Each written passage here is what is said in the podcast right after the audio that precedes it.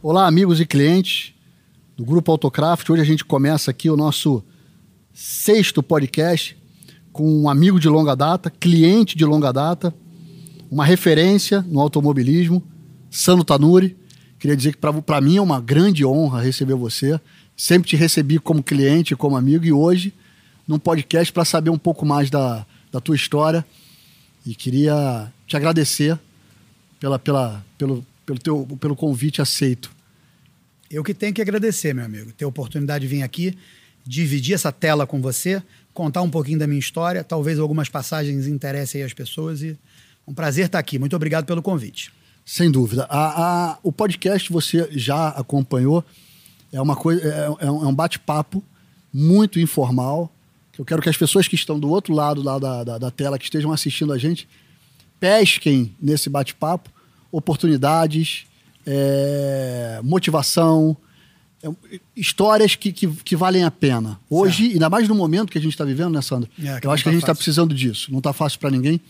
Eu, eu poderia começar o nosso bate-papo falando de como é que você passou pelo Covid. Mas eu não quero que você é, é, retorne essas lembranças, porque tem muitas lembranças muito melhores para a gente estar tá falando.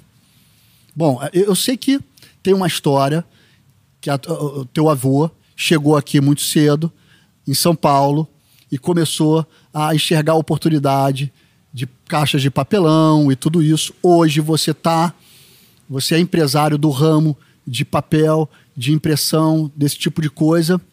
Eu queria saber como é que começou a tua vida, porque o automobilismo veio depois. Como começou a vida do Sandro, empresário? Então, cara, eu costumo dizer que eu sou empresário de nascença, né? Eu nasci de uma família de empresários, Sim. eu sou a quarta geração no Brasil. A minha família veio do Líbano, né? O meu bisavô veio do Líbano nos anos 10, foi o meu bisavô, né? Que veio do Líbano nos anos 10 e se instalou lá no interior de São Paulo, numa cidadezinha muito pequenininha, fazendo aquilo que o árabe faz bem, que é comércio, comprar, vender. Certo. Naquela época, o Rio de Janeiro tinha uma grande importância, uma grande relevância no cenário econômico. Então ele vinha ao Rio de Janeiro, se abastecia de produtos, a grande maioria sapatos, outras coisas de vestuário, e ia vender lá no interior de São Paulo, porque aqui já tinha bastante gente vendendo, né? Uhum. Então ele enxergou a oportunidade, é isso que eu tenho sempre em mente é, é enxergar a oportunidade Legal. aonde tem menos competição. Né? Então vamos lá abastecer as pessoas lá. E assim ele fez, anos 10, e começou a abastecer o povo. Uma cidadezinha muito pequena chamada Bebedouro, perto de Araraquara. Certo. Araraquara hoje é uma cidade imensa, mas naquela época não era nada, Sim. e Bebedouro menos ainda. E assim ele foi lá virando um empresário, mascate, aquela coisa comerciante. Numa determinada ocasião, que ele precisou se abastecer aqui no Rio de Janeiro e ele não conseguiu se abastecer dos sapatos, não porque não haviam sapatos, mas não haviam caixas de sapato para embalar os sapatos. Eram caixas de papelão. E ele falou: Poxa, é uma oportunidade. Então, pelo mesmo motivo que ele, quando chegou no Brasil, se instalou em São Paulo, ou seja, é, explorar um lugar onde há demanda e não há tanta oferta, Sim. ele observou que esse desequilíbrio estava prevalecendo aqui no Rio de Janeiro e se mudou para cá. Vendeu tudo que ele tinha acumulado lá, se mudou para cá e no centro da cidade, porque aí já era 1922, no centro da cidade iniciou uma cartonagem. Então, era ele e o irmão e eles iniciaram uma cartonagem e começavam a fazer. Eles compravam as chapas de papelão, faziam caixas de papelão e etc., e embalavam sapatos e tudo mais. Certo. E assim foram indo. Em 1937, eles viram que não iam ter futuro com uma atividade industrial no centro da cidade, porque estava havendo uma evolução do centro da cidade. Crescimento. Natural, naturalmente, as atividades industriais elas vão sendo empurradas para as regiões do pra, entorno. Para fora né? do Grande Rio pra, aqui. Para fora das grandes cidades entendi, em geral. Né? Entendi. Então, ele foi adquirir um terreno que era como se fosse um sítio, um lugar que hoje a cidade já chegou até lá, mas em 1937 e eu estou no mesmo imóvel até hoje. Eu sou a quarta geração, estamos no mesmo imóvel até certo. hoje. Ele se mudou para esse imóvel onde nós estamos hoje. E lá, ele, ele mandou vir da Inglaterra uma máquina de fabricar papel. Porque ele falou: bom, eu compro as chapas de papelão de alguém. Esse alguém compra o papel de alguém. Então é muita gente para ganhar esse. Muito pedágio. É muito pedágio para pagar. Entendi. E eu vou cortar esse caminho. Então ele comprou. Essa máquina veio da Inglaterra porque na Inglaterra ela estava obsoleta. Quer dizer, você imagina. Ela em 1900, nos anos 30, ela já era obsoleta, foi desmontada, veio de lá num navio e foi montada aqui. E ele começou então a fabricar e tal, e foi indo assim. E primeira máquina, colocou a segunda máquina e foi indo, foi se desenvolvendo e tal. Tudo bem. É, isso se desenvolveu na geração dele, se desenvolveu na geração seguinte, que é a geração do meu avô, o pai do meu pai, e foi indo até chegar na geração do meu pai. Legal. Na geração do meu pai, o que, que aconteceu? Eles se tocaram de que eles não cresceram o suficiente para poder se destacar, porque o negócio, o papel é uma commodity, né? Como a celulose, que é a matéria-prima do papel, também é uma certo. commodity. Então você tem que ter uma determinada escala para você ser competitivo. E já existiam outras empresas, também familiares, que começaram ao mesmo tempo, mas se instalaram em estados em que tinha as plantações das árvores para extrair a celulose. Certo. Porque a celulose, muita gente acha que o papel é inimigo da natureza. O papel é um grande amigo da natureza, né? Porque as, as árvores no Brasil, predominantemente o eucalipto, elas são plantadas. Então, são florestas jovens, crescentes, capturando muito gás carbônico, porque as florestas já consolidadas e antigas não capturam tanto. As florestas. É como o ser humano. A gente, quando está crescendo, Entendi. a gente come, come, come e não engorda. Energia, energia, energia. E a, então essas florestas estão trocando, estão devolvendo oxigênio e pegando gás carbônico, enfim. Mas no Rio de Janeiro não havia espaço para isso. Né? O Rio de Janeiro... É legal que essa coisa da, da, da, da floresta, isso é uma, ela está sempre se renovando, Sim. né? Sempre porque... se renovando. Tem que se renovar para você manter esse ciclo. Porque não, a gente não consegue ir aqui na Floresta da Tijuca, que é aqui perto, e lá se abastecer de árvores lá para fabricar. Por quê? As árvores têm que ter um crescimento rápido, porque você acabaria com toda a área da Floresta da Tijuca em um mês de produção de papel do Brasil certo, menos. Certo. Então, existem fazendas onde se planta o eucalipto e eles têm lá 8, 10 áreas para fazer a rotação da plantação. Então, em sete anos, mais ou menos, o eucalipto é cortado. Então, eles estão sempre plantando, estão sempre cortando. Certo. E é uma coisa interessante porque a gente escuta o professor de história lá, de geografia lá na escola falar e fala de uma matéria que não sabe, de que, ah, evita imprimir. Não, isso, isso não é uma verdade, tá? É, então você deveria também evitar de se vestir. Porque o algodão também é uma plantação. Sem dúvida. Você devia evitar de comer arroz, porque o arroz também é uma plantação. Você devia evitar de comer qualquer coisa, porque basicamente tudo que a gente come ou é plantado ou é criado. Enfim. Mas voltando. É que eu gosto sempre de defender isso, porque é uma ideia que as pessoas têm muito erroneamente. Eu, eu queria legal, é, marcar legal. a oportunidade para defender Lógico, isso, tá? É isso mesmo. Então, na, na geração do meu pai, eles perceberam o seguinte: caramba, nós não crescemos nas gerações anteriores, nós não nos mudamos para onde estão as plantações. O Rio de Janeiro é extremamente montanhoso, o Rio de Janeiro é extremamente populado nem sei se populado é o certo de falar, mas acho que sim, mas é populoso, é, é, cheio de gente. Então nós não vamos mais conseguir crescer aqui. Então eles tiveram a ideia de seguinte, pô, então vamos explorar um outro nicho de mercado na fabricação de papel, que é o mercado de papéis especiais, que é o que nós exploramos até hoje. Certo. E fomos diminuindo cada vez mais a fabricação de papéis para embalagem e aumentando a fabricação de papéis com alguma textura, alguma cor, alguma coisa. Com diferencial. Algum diferencial. Exemplo aqui, no teu bolso aí, a tua carteira de habilitação foi feita com papel fabricado por nós. Sim. O documento do teu carro tá deixando de ter, mas enquanto ainda tem, enquanto foi feito... ainda é aquele verdinho... Aquele papel foi fabricado por nós, foi para uma gráfica e essa gráfica colocou lá a impressão com Legal. elementos de segurança e tal. E por aí vai. Aí você, você se formou na faculdade, muito provavelmente o seu diploma é feito com o nosso papel. Legal. E o nosso papel ele está do teu nascimento até a tua morte. Muito provavelmente sua certidão de nascimento foi feita com o nosso papel. E por aí vai. Bom, enfim. Então nós começamos a explorar isso, depois partimos para explorar é, artefatos de papel, cadernetinhas para anotar, blocos de mesa, etc. Então, você me perguntou é, como é que começou minha vida como empresário. Começou de nascença. Eu, com 14 anos, não era muito chegado a estudar. Meu pai olhou para mim e falou: Você não quer estudar, não? Falei, não, não quero não, pai. Malandrão, né? Achando que meu pai ia dizer, ah, então você está liberado Então, de pronto. estudar.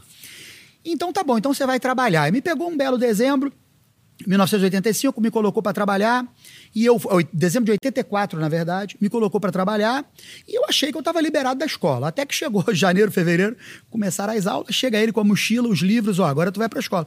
Mas eu estou trabalhando, eu gostei tanto. Não, não. Você vai trabalhar de tarde estudar de manhã. E assim eu comecei. Eu era estagiário no início e eu estagiei em todas as áreas. E eu sempre gostei de máquina, sempre, sempre, sempre gostei de máquina, equipamento, sempre gostei de carro. Eu sempre gostei do desafio que é você projetar uma máquina, fazer uma máquina funcionar, certo. fazer uma máquina produzir mais. Então, o fato da minha família ter essa atividade industrial casou muito bem com esse meu gosto. Certo. E eu estagiei em todas as áreas, aprendi sobre todas as áreas, sempre gostei mais de viver com as mãos no equipamento. E isso foi em 1985. Hoje estou à frente do negócio, meu pai ainda é vivo. Meu pai é, é, é o centro da unidade familiar, graças a Deus. Tá meio chateado porque tá um pouco afastado por causa da Covid. Ah, ele não pegou, mas ele tá um ano e pouco em casa, sem sair quase nunca. Mas ele, graças a Deus, como ele sempre diz, ele, ele dedicou a vida dele a me preparar. Eu tô lá, sou a quarta geração. Não sei se teremos a quinta geração, porque às vezes eu penso em profissionalizar o negócio. E, quer dizer, o negócio é bastante profissionalizado. É, eu, eu sou o diretor e abaixo de mim, cada departamento tem sua gerência e caras com muita experiência Sim. que poderiam tranquilamente tocar aquilo Tocar. Sem, a minha, sem a minha presença, tá? Certo.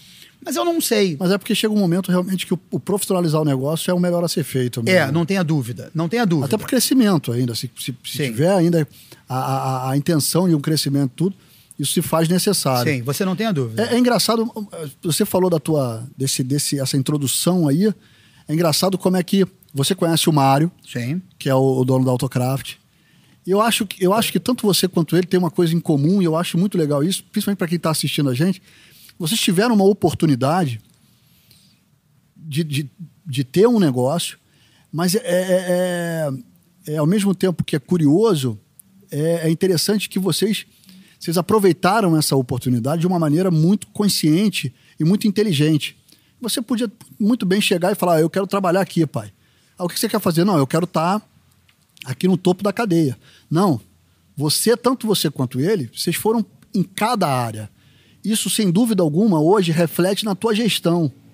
Hoje você domina toda a tua indústria porque lá atrás você teve um interesse brilhante de passar. você não foi pelo caminho mais fácil ou o melhor. Você quis estudar cada pedaço do teu negócio para você hoje ter a consciência e ter o negócio na tua mão. Eu acho isso é, fundamental porque eu vejo muita gente seguindo um caminho do mais fácil.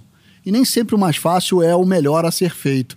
Uma outra coisa que você falou e que eu, eu, eu sempre prego isso, e foi a expertise e a sagacidade do teu bisavô, é enxergar nas dificuldades uma oportunidade.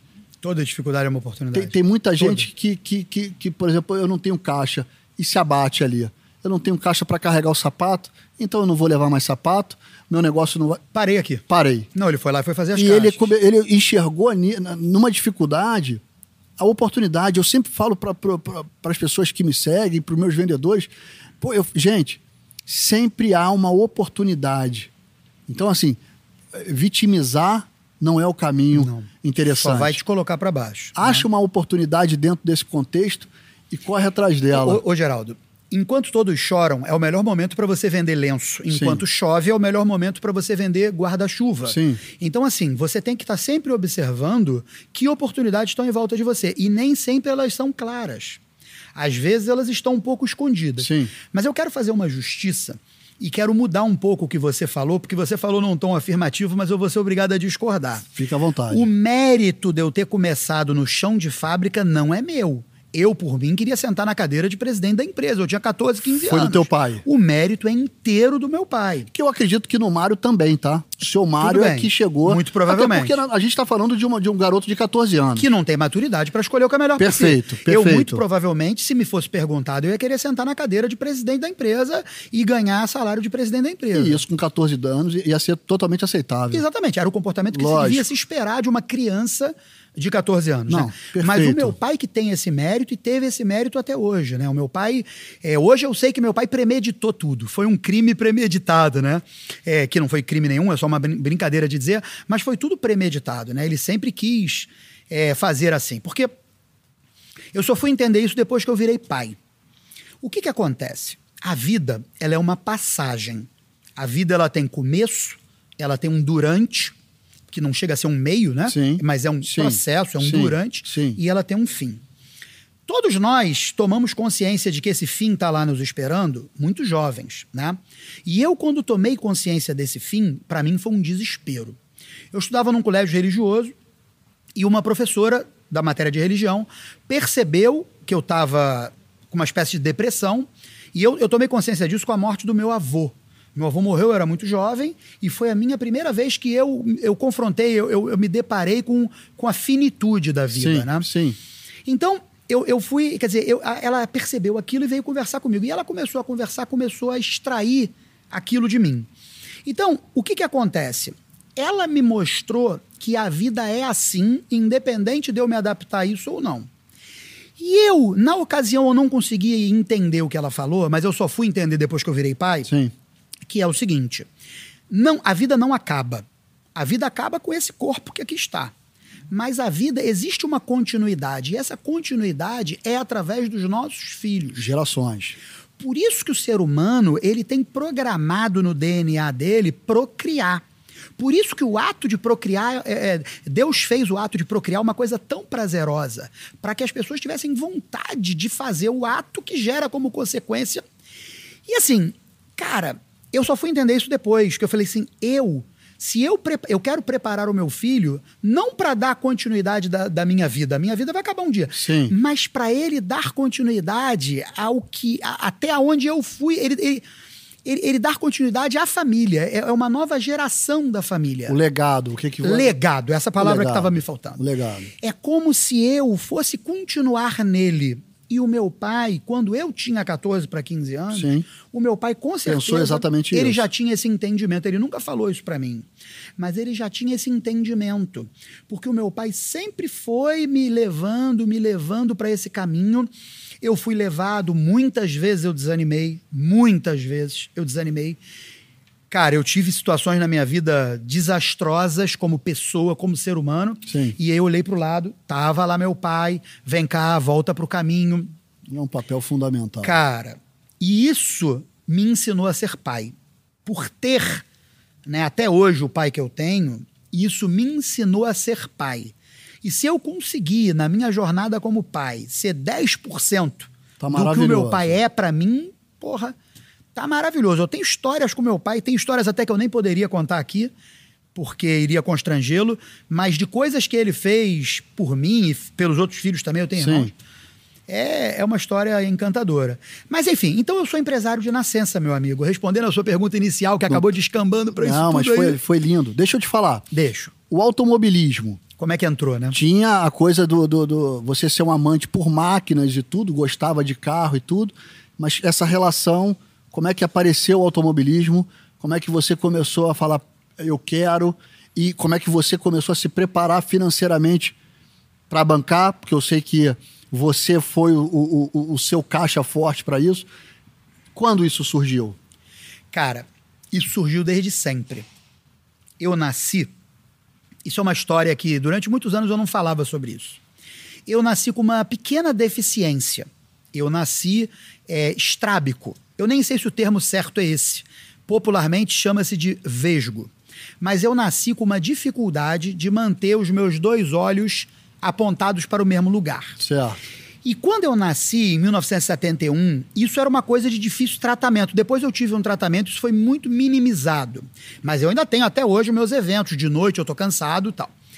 Mas na escola, quando você tem uma, uma característica dessa que te diminui, e, e as crianças, porque criança é um bicho sem maldade, mas é muito mal. Criança é um bicho mal, sem maldade. Por quê? Porque ele quer ele está querendo sempre apontar o dedo para tudo que ele consegue observar, né? Então não é que ele é mal de maldade, mas é- ele acaba sendo mal, né? É, o famoso bullying, naquela época nem se chamava isso. Sim, sim. Então eu sofri muito bullying com aquilo. Ah, o vesguinho, ah, o não sei o quê, ah, o retardado, ah, não sei o que lá. E aquilo foi sempre me dando um desejo, uma vontade de me provar. Ou seja, mesmo com essa característica que me diferenciava dos outros, eu podia ter a mesma capacidade que eles. Certo. Então eu sempre gostei de ser desafiado a me provar capaz. Porque é, as pessoas podiam achar. é, e naquela época, anos 70, tinha-se muito menos informação do que tem hoje. Via-se uma criança, a minha própria família. Muita gente, ah, tadinho, ele é retardadinho. Desculpa até a forma pejorativa de falar, mas é a forma que era falado naquela época. Naquele tá? momento lá, Era né? a forma que minha família falava Sim. isso, tá? E a minha mãe chorava, meu pai chorava, não, ele tem uma coisa, ele, os olhos dele, assim, sabe? Então, eu, eu cresci é, é, quer- me obrigando a me provar a todo momento de que a minha capacidade intelectual era igual a de qualquer criança. Eu não queria ser melhor do que ninguém, não, eu queria só ser igual que a minha capacidade intelectual era igual de qualquer criança, que a minha capacidade física era igual de qualquer criança, que a minha capacidade de tirar boas notas. E aí, se você for observar, o esporte é um desafio, né? Você primeiro quer bater os seus próprios recordes pessoais Sim. e depois você quer. é, o esporte está sempre ligado à competição, você quer se envolver na competição justamente para você ver se você consegue ser competitivo, é, atingir o mesmo nível que as outras pessoas estão atingindo na prática daquilo, né? Sim. Então, o automobilismo é um esporte que envolve máquinas. E eu gosto de modificar Tua máquinas. paixão. Eu desmontava as torradeiras da minha mãe. Eu desmontava, minha mãe era professora. E minha mãe levava para casa o tal do mimeógrafo. Então eu levava, eu desmontava o mimeógrafo da minha mãe, né, para poder ver como é que era por dentro, aquele cheiro de álcool, não sei se teve a oportunidade de ver como é que era um mimeógrafo. Sim. Então, assim, é, eu fui me apaixonando pelo automobilismo desde sempre. Eu era moleque, nós tínhamos um carrinho a pedal. E, e nós morávamos num sítio, uma casa, um lugar assim, afastado aqui no Rio mesmo, e tinha uma mesa muito grande e nós corríamos em volta daquela mesa. Então, a primeira competição que eu participei na minha vida foi com meus irmãos correndo num carrinho a pedal Em volta da mesa. em volta daquela mesa. E eu fui indo assim e tal. Mas meu pai nunca foi ligado em carro. E o automobilismo, infelizmente, é um esporte aonde você inicialmente, para você começar no automobilismo, você coloca dinheiro lá na frente e sai fumaça lá atrás. Você ninguém consegue estrear no automobilismo ganhando dinheiro. Certo. A gente vê o glamour, Fórmula 1, Stock Car. Eu fui lá, cheguei até Stock Car, tenho título, tudo. Mas, cara, ninguém chega lá ganhando dinheiro. Você chega lá gastando dinheiro. Você tem que ter um amigo, você tem que ter um familiar, você tem que ter algum relacionamento que vai te dar a energia inicial necessária a você começar. E essa energia eu não tinha como. Eu trabalhava, mas ganhava muito pouco. Meu pai, que tinha como, não tinha interesse. Meu pai nunca gostou de carro, essas coisas. Então, tudo bem. Então, eu fui crescendo, não com uma frustração, mas com aquele objetivo guardado numa gavetinha. E eu disse: bom, um dia eu Um vou chegar dia- lá e eu vou poder realizar esse meu objetivo. E assim fui indo. Aí, em 1990, em 1989, eu com 18 anos, eu passei para a faculdade. Engenharia, na UERJ, que é a Universidade Pública aqui no Rio de Janeiro. Naquela época, a Universidade Pública era tipo. Era. Isso porque com 14 anos você achou que você ia se livrar É. do estudo. É. Com quatro anos depois estava tava entrando pra, pra faculdade. É, é para engenharia na UERJ. Quer dizer, o meu pai é, me lembrou esse tempo todo de que não. de que eu ia trabalhar assim, mas ia, ia seguir estudando. E aí, naquela época teve o plano Collor. Meu pai queria ter me dado um carro zero quilômetro. Certo. É, ia ser tipo um prazer para ele, porque eu gostava tanto de carro. Ele falou: agora ele merece um carro. Então ele vai ter um carro zero quilômetro. Eu já dirigia desde os 12. Eu roubava carro em casa, eu morava num sítio, você imagina. O que mais tinha era espaço para aprender a dirigir. É a melhor coisa, né, Dentro da pra você. propriedade. Eu não precisava ir na Exato, rua. exato. Eu não precisava colocar ninguém em risco. Ficava manobrando nas árvores. Ficava manobrando dentro da propriedade. Sim. Tinha espaço pra caramba pra Sim. andar, era um sítio. Então o que que acontece? E assim eu fui indo. Aí, em 89, então, eu ia ganhar esse carro e o, o senhor Fernando Collor de Mello achou que não. Que não era o momento de eu ganhar esse carro. Calma. Colocou a dona Zélia lá, ministra da Economia. Me lembro dela. E fez o confisco de toda a economia, poupança, conta corrente. E meu pai se olhou numa situação que ele não tinha dinheiro para comprar o carro mais. Não se sabia o que ia acontecer da vida, como é que ia ser e tal. Bom, então eu acabei ganhando um carro de uma tia que tinha morrido e não tinha deixado herdeiros. Eu ganhei um carrinho mais antigo e tal. Mas tudo bem, eu entendi aquele momento e tal. E fui indo assim. E aí eu já estava me desenvolvendo no trabalho na empresa. E, cara, aí aconteceu uma coisa que foi uma loucura de, de garoto, mas que eu tenho muito orgulho de contar, tá? Eu num balcão de uma loja de peças, porque era um carro antigo, eu tinha Certo. que comprar peça toda hora. Eu no balcão de uma loja de peças, lá perto do bairro onde eu morava, O balconista virou para mim e falou: Aí, você gosta de carro de corrida? Aquele senhor ali é mecânico de carro de corrida. Eu falei: hã? Me apresenta. E ele me apresentou um cara, que eu nunca mais me esqueci desse cara, ele já faleceu, infelizmente, o senhor Ergi Kleber da Rocha. E o Ergi falou: Ah, você gosta? Vamos lá na minha oficina, eu vou te mostrar. Me levou para oficina. Cara, no dia seguinte eu larguei a UERJ, larguei o emprego com meu pai e fui trabalhar de lavador de peças na oficina do senhor Ergi Kleber da Rocha. E ele fazia, durante a semana, ele fazia carros de rua, uma oficina normal. Sim. E finais de semana ele fazia carros de corrida. E aquilo era minha paixão. Seis e meia da manhã eu estava lá. E em pouquíssimo tempo eu estava abrindo e fechando a oficina, eu tinha a chave da oficina. Ele viu que eu, apesar de jovem, era muito responsável. E eu estava fazendo aquilo que um empresário desses americanos famosos, não sei se foi Rockefeller, ensinou quando alguém lhe perguntou qual era o segredo, qual o segredo do sucesso. Ele falou: ó, encontre uma atividade que você faria de graça. Exato. Agora ache uma forma de cobrar por ela. E eu comecei nessa atividade, atividade que eu era apaixonado de, de, de, de criança.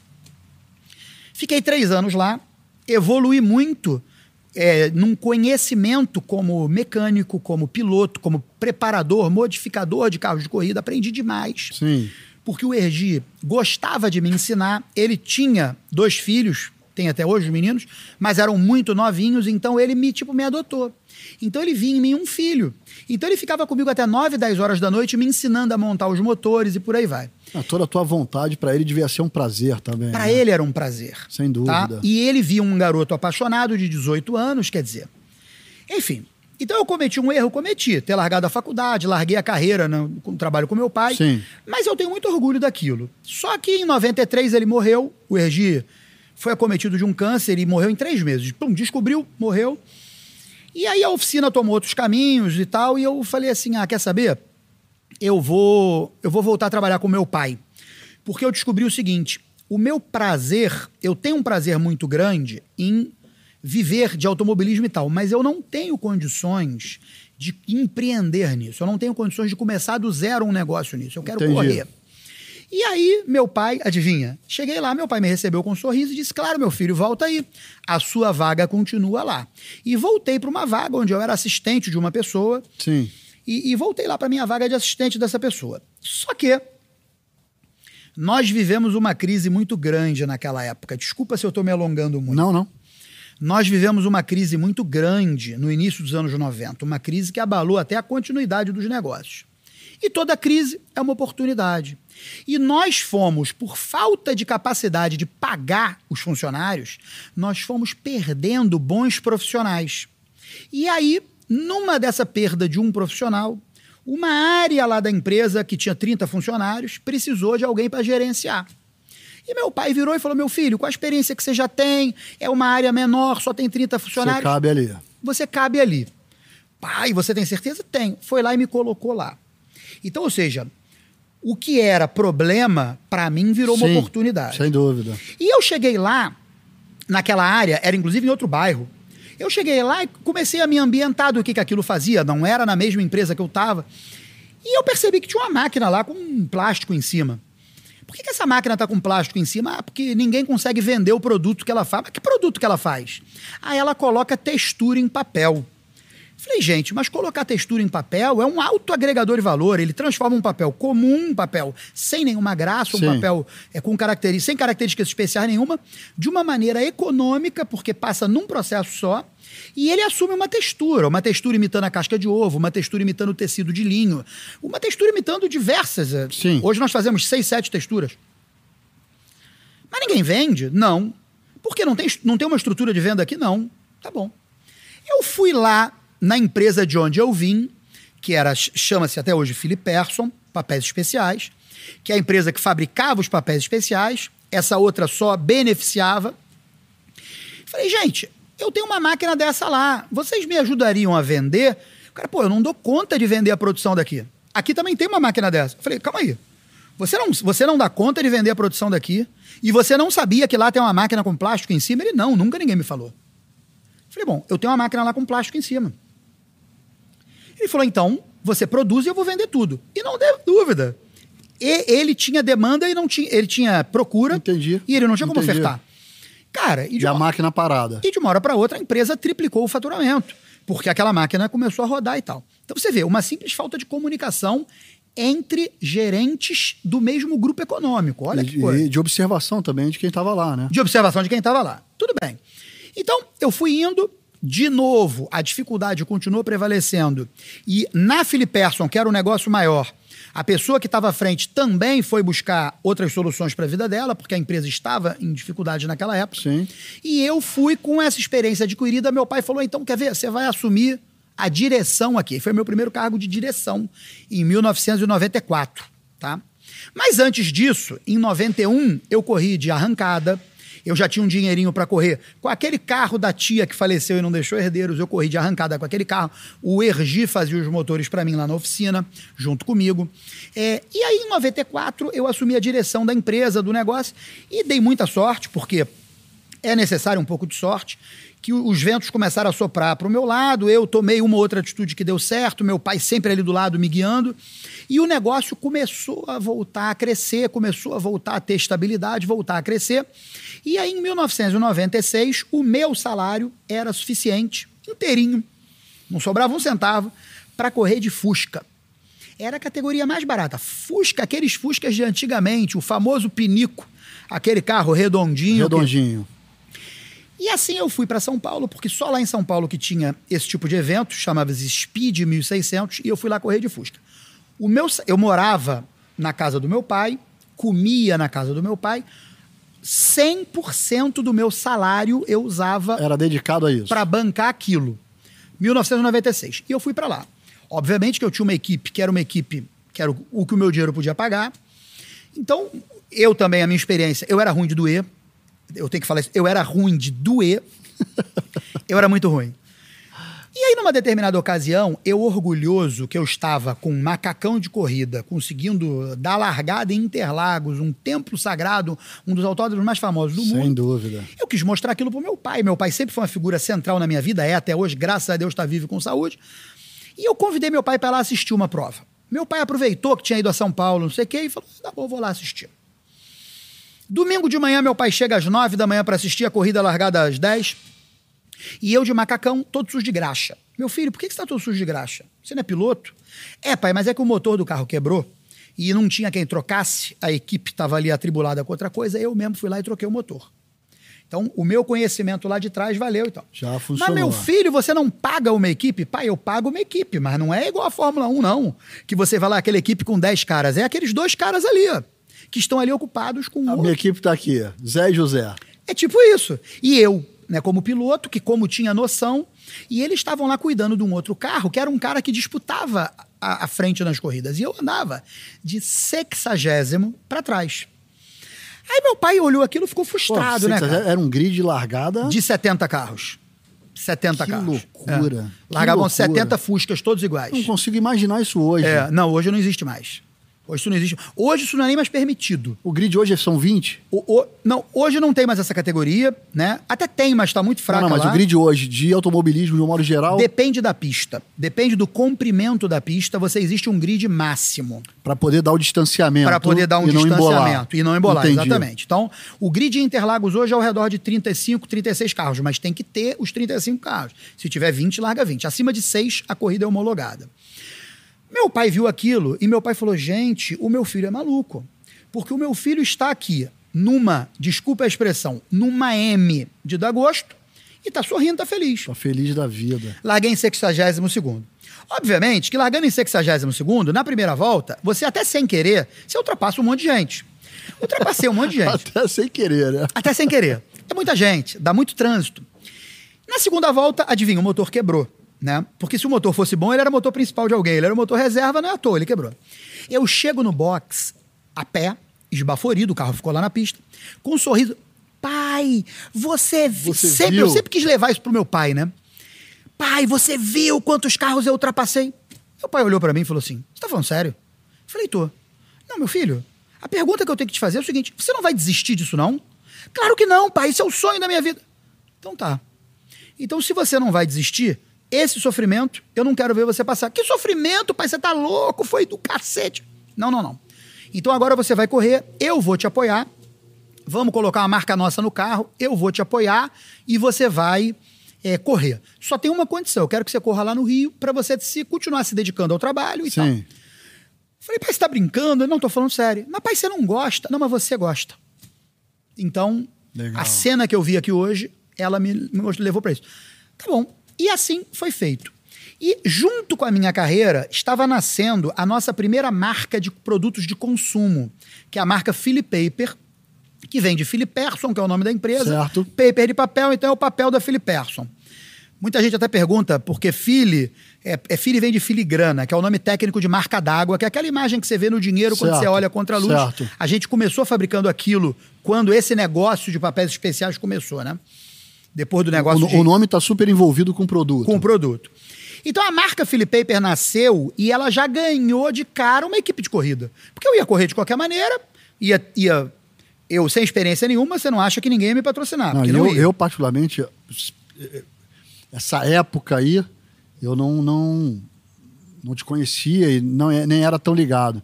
Mas eu me lembro do, do Ômega. Sim. Eu me lembro de alguns carros. Nós vamos chegar nele. Eram, eram, eram lindos, lindos. Nós vamos chegar nele, os carros eram muito bonitos. E aí eu vim para o Rio de Janeiro, comecei a correr no Rio de Janeiro. É, era um carro daqueles Voyage, daqueles quadradinhos. Sim. Tive muito sucesso, tive bastante Era sucesso. turismo que chamava? Era turismo A, Certo. que se chamava. Tinha turismo B e a A, a minha era A. No início eu era muito ruim, muito ruim. Mas eu, eu treinei, treinei, treinei, treinei. Tive pessoas que me ajudaram bastante. Enfim, e fui. No meu primeiro ano aqui, eu fui vice-campeão carioca em 1997. Foi meu primeiro título no automobilismo. É um título de vice-campeão, mas é um título. Sim. No meu segundo ano, em 1998, eu fui vice-campeão para o Mário Ferreira. O Mário Ferreira. Ah, anota aí, ó. Foi falado. Mário, um abraço para você, meu amigo. foi falado. E foi falado. 98 foi. Vamos falar de novo. 98 foi o Mário. Mário Ferreira foi Mário campeão. Ferreira, Mário Ferreira. Eu fui vice-campeão para o Mário Ferreira. Em 1997, o campeão foi o Frank Guerra, eu fui vice-campeão. E em 1999, eu fui, enfim, campeão. Campeonato, acho que mais disputado daquela década. Largavam 50 e tantos carros. Os carros largavam da... da os carros largavam da- do meio da curva da vitória. E eu tive a felicidade de ser campeão, com grandes nomes no grid. Evoluí depois para Stock Car Light, que eram os veículos é, Ômega, que eram os antigos Stock Car que estavam sendo aposentados. A Stock Car estava virando uma categoria de protótipos, veículos com gaiola e Sim, sim. carroceria em fibra de vidro. Eu peguei essa, essa trans- transição. No meu primeiro ano, eu encerrei o campeonato como campeão brasileiro. Depois, no tapetão, é, houve uma modificação, porque o cara que eu fui campeão na pista, mas depois houve uma modificação porque um cara foi desclassificado porque bateu em não sei quem. Certo. E aí, com a desclassificação desse cara, o cara que estava disputando comigo tinha chegado em sétimo e eu tinha ganho a corrida, Interlagos. Ele caiu de sétimo para sexto, aí ele empatou comigo Em pontuação. em pontuação. Ele tinha uma vitória a mais que eu, ele foi declarado campeão. Mas isso foi depois no tapetão. Ali na pista, o campeão fui eu. Então eu me considero campeão brasileiro do Stock Car Light em 2000. E aí em 2001, de forma natural, eu fui para Stock Car V8, que é a categoria principal do automobilismo brasileiro. É assim até hoje. Já era Vectra? Era Vectra naquela época. Era Vectra. Era Vectra. Foi o segundo ano de Vectra. O primeiro ano foi justamente 2000. Tá. O segundo ano foi 2000, eu estava lá. Eu sofri um acidente horrível. Eu sofri um acidente que podia ter tirado a minha vida. 2001. 2001. Eu me dia lembro. 21 de Me lembro, abril me lembro, me lembro. de 2001. Foi um, um foi um susto um absurdo acidente pra todo mundo. Gravíssimo. Foi um sábado, durante um treino. Um carro veio e bateu. Eu rodei na pista e um carro bateu em T comigo, que é o pior tipo de acidente de automobilismo. Ele bateu na minha porta. Um, um- um ferro de proteção do carro rompeu, não aguentou o choque e entrou na minha perna. Eu tive que praticamente ser operado ali na pista, porque perdendo muito sangue. Foi uma coisa traumática. E eu não tive condições depois de voltar a ser competitivo. Eu ainda competi na Stock Car V8 até 2005. De pura teimosia. Eu, um, ganhei um único troféu, cheguei em segundo lugar numa prova no Rio de Janeiro, mas eu tive títulos em todos os meus anos, inclusive no meu primeiro ano de Campeonato Brasileiro. Mas esse acidente. Você faz movimentos guiando um carro de corrida que são movimentos que eu chamo de autônomos. É como descer uma escada. Você raciocina que uma escada, cada degrau tem 17 centímetros, que os degraus estão da mesma medida um do outro, você não raciocina isso. Nada. Você simplesmente desce a escada de forma autônoma, automática, você não precisa raciocinar. O seu corpo, seus músculos, eles se acostumaram a simplesmente Sim. descer a escada. No automobilismo é a mesma coisa. Se você for esperar o carro derrapar para você reagir e, e aplicar a correção que é necessária àquilo, É tarde demais. é tarde demais. Você tem que sentir que vai derrapar e aí você vai e aplica a correção. Geralmente é volante, vira o volante ao contrário, carro de tração dianteira se acelera. E isso o teu corpo faz de uma maneira natural. É osmose. Ele vai. Ele faz de forma automática. Igual descer a escada, igual respirar. Sim. Igual deglutir a alimentação. Sim. Porque não dá tempo de fazer se não for de forma automática. E quando você tem guardado numa caixinha lá dentro um trauma dessa magnitude de quase morte, você nunca mais você consegue fazer de forma autônoma. Então você se aproxima 260 por hora que um Stock Car chega, se aproxima de uma curva. Você tem que frear lá numa plaquinha escrito 50 metros para Sim. curva. O teu medo, que é um mecanismo de proteção autônomo, o medo ele não depende de uma Ele, decisão ele- ele sua. já acende a tua luz antes do que Ele você. acende e ele pisa no freio sem a tua ordem. Então é um tratamento psicológico necessário e eu ou eu não tive a estrutura, ou eu não tive o interesse, aí em seguida nasceu meu filho, nasceu meu primeiro, eu tenho uma penca de filhos, mas nasceu meu primeiro filho. E eu fui e falei, quer saber? Eu vou deixar isso de lado. E deixei aquilo de lado em 2005 e continuei me dedicando só às atividades Sandro, empresariais. quanto tempo depois de 2001, depois do acidente, quanto tempo para retornar? Então, o acidente foi gravíssimo. Para você ter uma ideia, o, o- o Jornal Nacional daquele dia terminou com a Fátima Bernardi dizendo é, Santa Núria foi operada e passa bem, boa noite, o Jornal Nacional termina aqui e tal. Quer dizer, o Jornal Nacional teve três momentos dentro do Jornal Nacional de mostrar o acidente, porque tinha sido, até então, depois nós tivemos acidentes mais graves, inclusive com morte de pessoas. Mas tinha sido o acidente mais grave da Stock Car até aquela Me ocasião. lembro, me lembro, você falando agora, me lembro um de- do, do Walter. Sim, o do Gualtinho foi. Do Walter, acho que foi Argentina. foi lá, isso? foi em Buenos Aires, é. Também foi. O carro foi... dele foi para fora do autódromo. É, o. Walter também era nosso cliente, o grande É, amigo, é. de, de longa data. Enfim, então, é, então eu, eu, eu, eu fiquei, eu fiquei em casa acamado durante, eu fiquei, quer dizer, eu fiquei internado lá em Porto Alegre. A corrida foi em Tarumã, Sim. que é um, um bairro, uma região no entorno de Porto Alegre.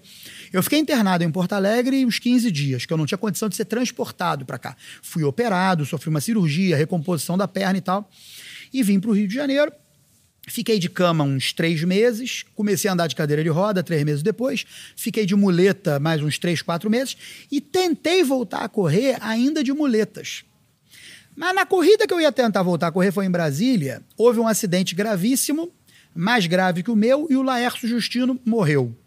Então eu falei: não, para, pode guardar o carro, não vou correr. O cara morreu. Eu não corri aquela corrida. Na corrida seguinte, para fechar o campeonato em Interlagos, eu consegui uma proeza. O Chico Serra largou na pole e eu estava largando em último. E eu consegui bater de frente com o Chico Serra na largada.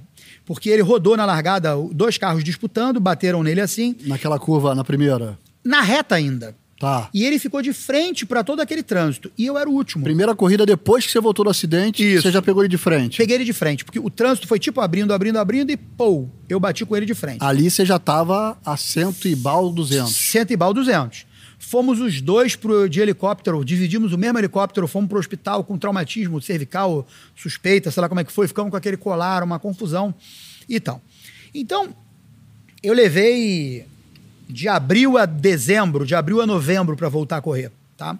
E encerrei ali minha carreira, tá? É, aí, voltei só a me dedicar à atividade profissional, fui indo, evoluindo, aquela coisa, sempre se reinventando e tal, tal, tal. Quando foi em 2015, eu falei, quer saber? Daqui a pouco eu não vou ter mais saúde, não que eu ainda estou jovem. Tá- faço tá 50, ótimo. Tá Faço ó- 50 tá um anos, faço 50 anos no mês que vem. Ainda tenho, ainda tenho muita lenha para Lenha pra queimar. queimar, lógico. Graças a Deus. Mas eu em 2015 eu falei, quer saber? Eu vou voltar. E aí eu comecei a me interessar por um tipo de evento que está se difundindo muito no Brasil, chamado Track Day. Que é um evento totalmente amador, onde as pessoas pegam um carro, um carro até que ela pode comprar, esse aqui seria um excelente carro para fazer isso, e ela vai lá e passeia na pista no ritmo que ela quisesse impor. Não é uma corrida. É proibido ter contato físico entre os carros. É proibido haver ultrapassagem. Você se desafia da O que forma ameniza muito os riscos de uma corrida. cê não tem a lógico. dúvida, você não tem a dúvida. Lógico. você é, é, vira, vira um desafio de você contra você mesmo. Eu quero só passear. Você vai lá, vai pagar uma inscrição, é um valor até pequeno, bem pequeno. Você vai pagar uma inscrição, vai passar o dia inteiro. Você imagina em Interlagos ou em outros autódromos que tem aqui mais perto. É, você, querendo ou não, você está vivendo aquele mundo, né? Você está vivendo aquele mundo e andando no mesmo lugar que a Fórmula 1 anda. Sem dúvida. Ah, mas eu quero correr. Você vai correr também. Você vai andar na velocidade que você quiser. Tá ok? Então eu comecei a me interessar por esse tipo de evento. E aconteceu uma coisa curiosa, porque como eu já estava 15 anos sem correr, 10 anos sem correr, eh, as pessoas não lembravam de mim, do meu nome e tal. Então eu ia lá, tinha um resultado bacana e as pessoas não se lembravam por quê. O pessoal devia falar assim: ah, tem um rapazinho aí que tá andando quem, direitinho. Quem é esse cara? É, tipo isso. Em 2019, eu resolvi montar um carro dedicado para isso. Aí eu investi num carro que eu tenho até hoje. Eu chamo carinhosamente de Corcel, mas é um Mustang. E é um carro que eu montei exclusivamente para esse, esse, tipo de evento. Você tem, você tem um canal, eu, eu te sigo Tenho. no Instagram. Tenho. Que você mostra Tenho, a evolução tenho, desse tenho. carro. Legal é falar disso. barato depois, se você quiser falar o teu Instagram para as pessoas falar, seguirem. vou porque falar. eu acompanho, eu acho muito É. legal essa evolução do teu carro. É muito legal, sim. Eu- É, Chama-se Sandro Tanuri Oficial no Instagram. Arroba Sandro Tanuri com dois N's no final. Oficial. Dois N's I. Sandro Tanuri, dois N's I, oficial. oficial no Instagram. Legal. E lá eu tô tendo a oportunidade de ensinar a garotada. Então eu criei uma escola de pilotagem. E isso foi muito importante no início da pandemia, porque eu comecei com isso no início da pandemia, por conselhos de amigos, falando, cara, você vai enlouquecer. Busca, porque imagina a responsabilidade. Centenas de funcionários. Como é que vai fazer? Como é que vai cuidar? É Como é que vai dar loucura. continuidade É, ao isso é negócio? bem complicado. Pô, justamente na minha geração, porque a geração do meu bisavô começou depois da gripe espanhola. Então, ou seja, pô, eu, eu vou ser o primeiro a estrear uma pandemia A- a enfrentar negócios. uma pandemia, é entendeu? verdade. Eu tô sendo o primeiro a enfrentar essa pandemia. Mas tudo bem, estamos aí. Aprendi que nós e as nossas empresas, nós somos mais fortes do que parece. Tá? Porque é nas horas que o calo aperta que você descobre quanto você pode aguentar, Quanto você suporta, né? quanto você suporta e quanto você tem a capacidade de se reinventar. Criar produtos novos, é, é- é, novas marcas até, Sim, sim. novas formas de vender etc. Formas de chegar aos teus clientes, tudo isso. Tudo isso. E aí, eu, eu, eu fui. eu- os caras falaram, cara, você precisa se distrair. Então a escola de pilotagem que eu criei, tá indo de vento em popa, ela funcionou assim, porque é uma coisa que eu Sensacional, sou, É uma bem. coisa que eu sou apaixonado. Comecei a ter contato com um monte de gente apaixonada como eu e gente que não teve oportunidade quando era jovem, foi que tem interesse depois que teve a oportunidade de se patrocinar, se sustentar. Então, enfim. E, e eu aí já formei vários alunos, muitos alunos. E, e- e isso me deu muito prazer e distraiu a minha cabeça. Legal, você ganhou uma sobrevida, você voltou àquilo que, o- que você falou lá no início. Fazer aquilo que você ama. Cara, isso você foi- trouxe isso, uma repaginada. Isso foi fantástico. Então hoje, eu vou, eu vou em 2021, assim que a pandemia permitir, competir no Campeonato Paulista de Força Livre com esse carro. Legal. É Força Livre porque tipo vale tudo ou vale praticamente tudo. Eu vou competir lá. É, participo desses eventos de Track Day. É, tem eventos fantásticos desses de Track Day. Tem eventos até de nível nacional. O mais famoso chama-se Meet Brasil Racing, que é organizado por um pessoal de Brasília, meus amigos, chama-se Distrito Racing, os organizadores. Legal. Gente muito bacana, um grande abraço, pessoal aí da Distrito Racing. Legal. E vai ser agora em agosto, eu vou participar. Então é um evento que vem pilotos amadores, como eu estou agora, do Brasil inteiro competir. Com os seus carros de rua ou não. Cara, é, é- é uma. É, é um acontecimento, é uma coisa fantástica. Então, estou participando, estou ensinando estou produzindo um curso online. Então eu vou, em maio, lançar o meu primeiro curso online. Estou produzindo esses cursos online. Cara, eu estou numa alegria danada. E, graças ao bom Deus, conseguindo manter a empresa no rumo, é, lançando produto, lançando coisas novas. é, Cuidando dos funcionários, que eu tô sabendo. Cara, graças a Deus, É. nós não demitimos um único funcionário, não É, demitimos isso é muito um legal, único. muito legal. Tivemos períodos de licença, aproveitamos aqueles programas do governo de licença parcialmente remunerada pelo governo. Sim. No nosso caso, devido ao tamanho da empresa, era, tínhamos que ter uma coparticipação de 30%, então participamos com a nossa coparticipação, o governo participava com uma outra parte. É, isso foi muito importante. É, tivemos licença nos momentos mais críticos, em que a demanda caiu muito. É, agora, é, estamos aí, cara. É, é, é uma loucura se reinventar, mas está no nosso DNA se reinventar, tá? Isso desde a geração do meu bisavô, a gente sempre viveu de se reinventar. Estamos conseguindo nos reinventar e hoje eu posso afirmar que haverá a quinta geração. Muito né? bom. Eu não vou, não vai ser a Covid-19 que vai, vai parar e não vai ser na minha vez à frente dos Que negócios que maravilha. vai Não, não pode, com certeza não. Não. Vamos pegar esse teu gancho de você estar fazendo os cursos online, estar produzindo esses cursos online e já está com uma escola, já formando alguns pilotos.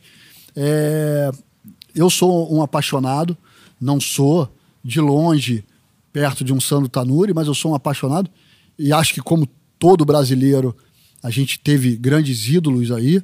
É, acho que o maior de todos da minha geração foi o Ayrton Senna. Eu acho que é um cara fora da curva e tudo, mas você com a tua expertise, com a tua visão do automobilismo e tudo, eu sei que você acompanha a Fórmula 1 e tudo.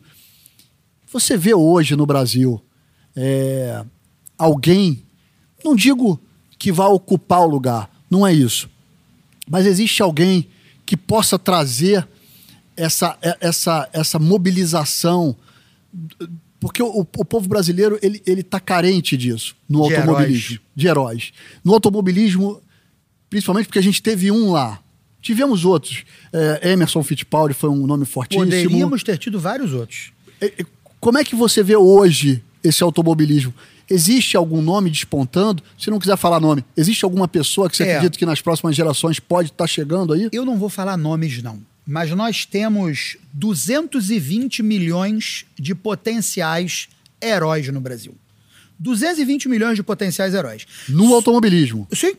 E nós temos 220 milhões de habitantes, nós temos 220 potenciais heróis. Sim. Só que, qual que é o problema? Essa é a famosa boca do funil.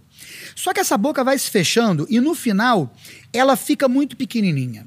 Primeiro, porque é o seguinte: por que, que o Brasil forma tantos heróis do futebol? Né? É, é, primeiro, deixa eu só falar um pouco desse conceito de herói. O povo brasileiro, de uma forma geral, é Sim. um povo muito sofrido. Sim.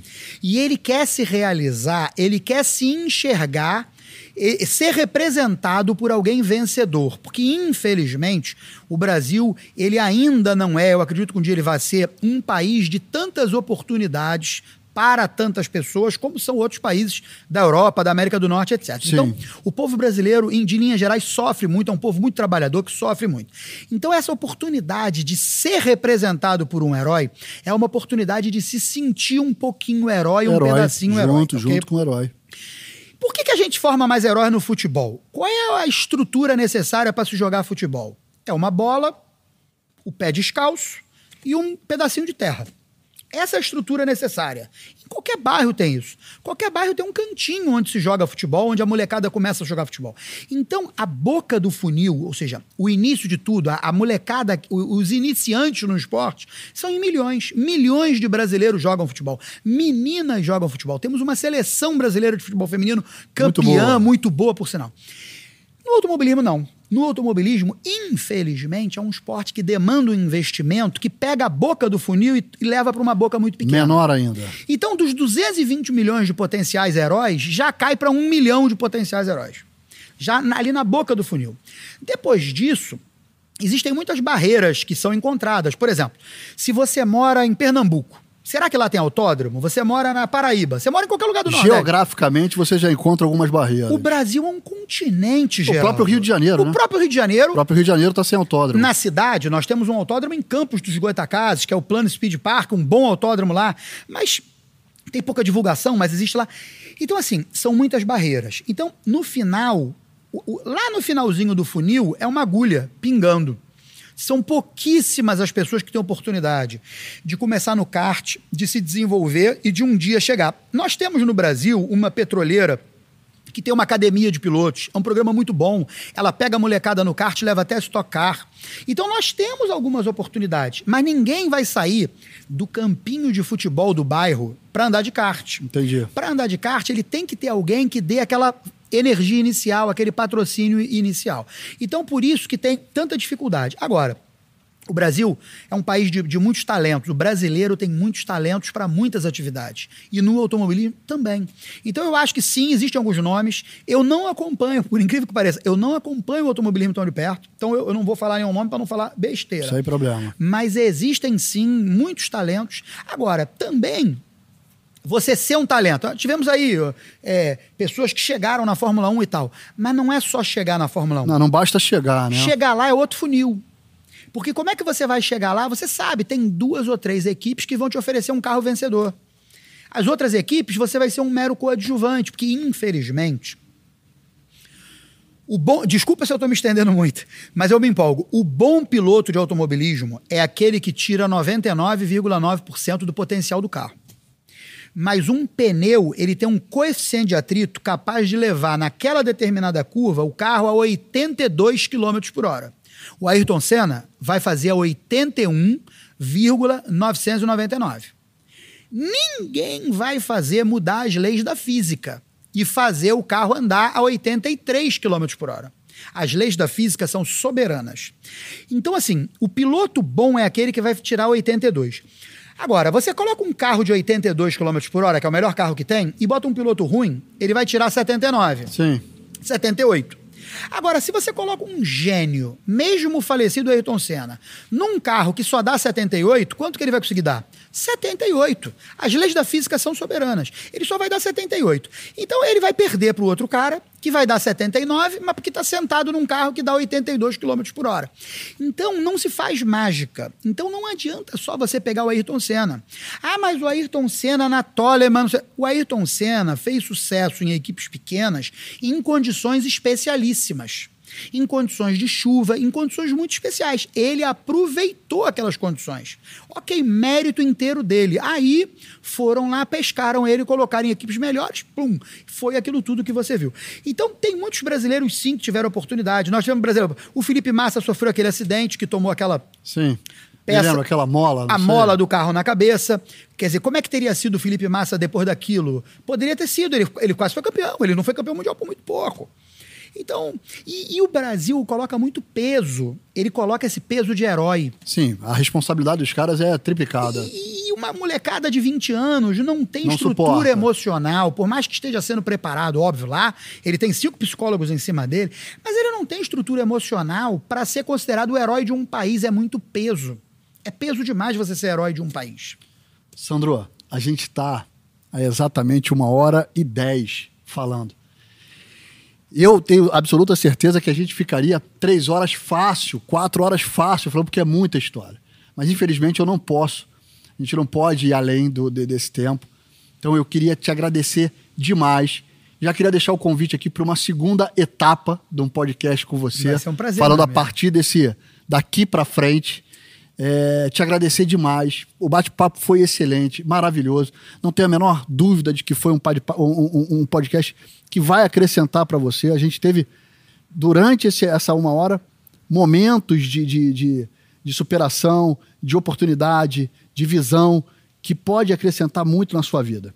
Então, assim, se você está nos assistindo agora, se inscreve no nosso canal, clica no sininho. Eu sou novo nisso, mas é assim: se inscreve no canal clica no sininho, no sininho dá o teu like e deixa uma, um, um, comentário lá, porque eu preciso saber se eu e Sandro, se a gente fez a coisa certa aqui, se a gente está no caminho certo para estar tá atendendo vocês aí que estão desse lado. Sandro, obrigado. Se você quiser dar as tuas últimas considerações, fica à vontade, o espaço é todo seu. Eu queria sim. Em primeiro lugar, eu queria agradecer a paciência de todos vocês que conseguiram chegar até aqui, uma hora e dez, assistindo a gente contar esse monte de histórias aqui, tá?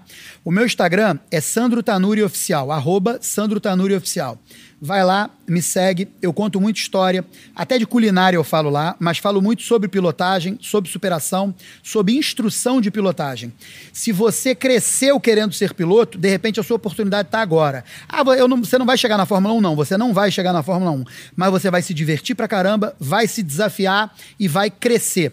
Como empresário, até como pessoa e também como piloto. Um grande abraço, muito obrigado. Maravilha, tá aí. Um abraço, meu irmão. Obrigado. Obrigado você. Um abraço a todos. Muito obrigado. Um abraço.